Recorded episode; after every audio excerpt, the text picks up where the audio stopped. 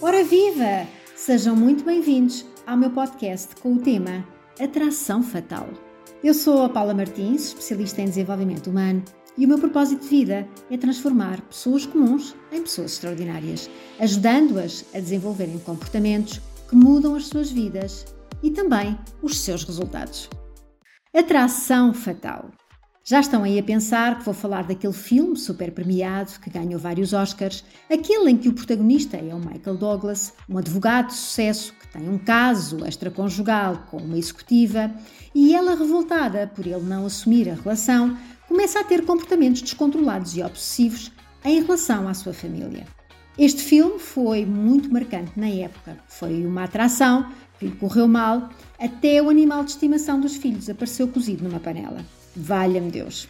Quem se lembra deste filme? Bom, o que vos vou falar hoje não tem nada a ver com o filme, mas sim com outro tipo de atração. Aquela atração fatal que nós temos por situações inesperadas que arruinam a produtividade do nosso dia. Sabem do que é que estou a falar, não sabem? Bom, agora a conversa perdeu o interesse, devem estar vocês a pensar.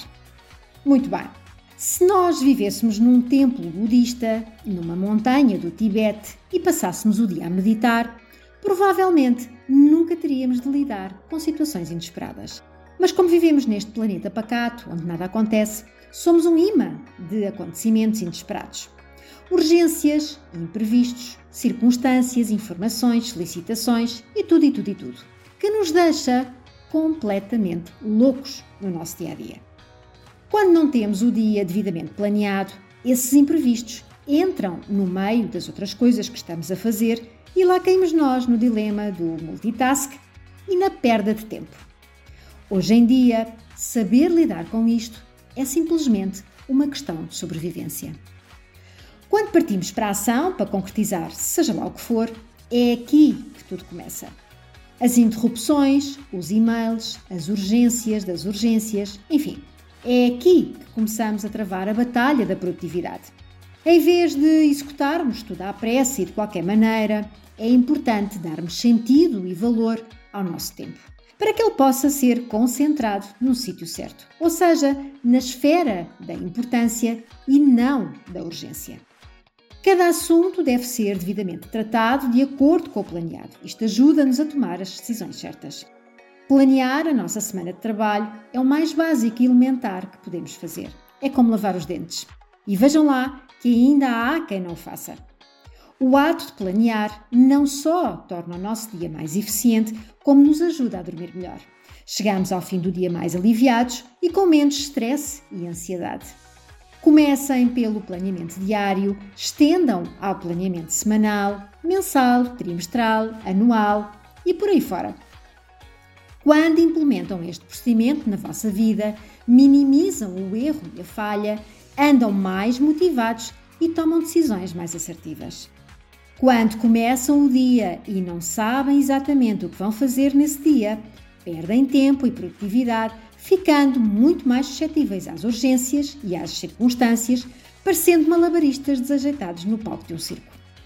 O planeamento serve para estarmos melhor preparados não para o que vai acontecer, mas sim para o que virá acontecer, ou seja, para melhor gerirmos os imprevistos. Não adianta terem listas intermináveis de tarefas para fazer, isso só nos traz frustração e poucos resultados. O que deve ser feito, em minha opinião, é priorizar aquilo que é mais importante, alinhando com os vossos objetivos e metas.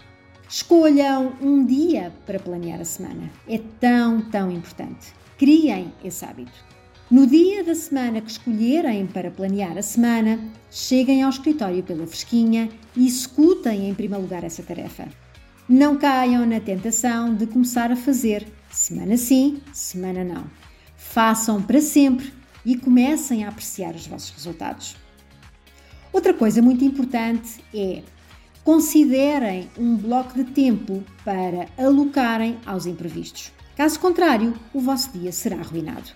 Mas não exagerem no tempo que alocam aos imprevistos. Estabeleçam uma quantidade de tempo razoável.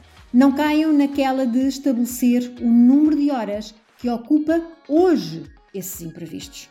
Sejam proativos e pensem qual o tempo que seria razoável para a ocorrência dessas mesmas situações imprevisíveis na vossa atividade. Senão, lá se vai o dia e lá se vai a produtividade. O tempo é muito valioso e irrecuperável. Cuidem bem do vosso tempo e usem-no com sabedoria. Desenvolvam comportamentos, atitudes e um mindset de progresso para atingirem mais resultados e sucesso nas várias áreas das vossas vidas. Se gostaram deste podcast, convidem os vossos amigos e conhecidos a aderirem ao canal Acelera Portugal.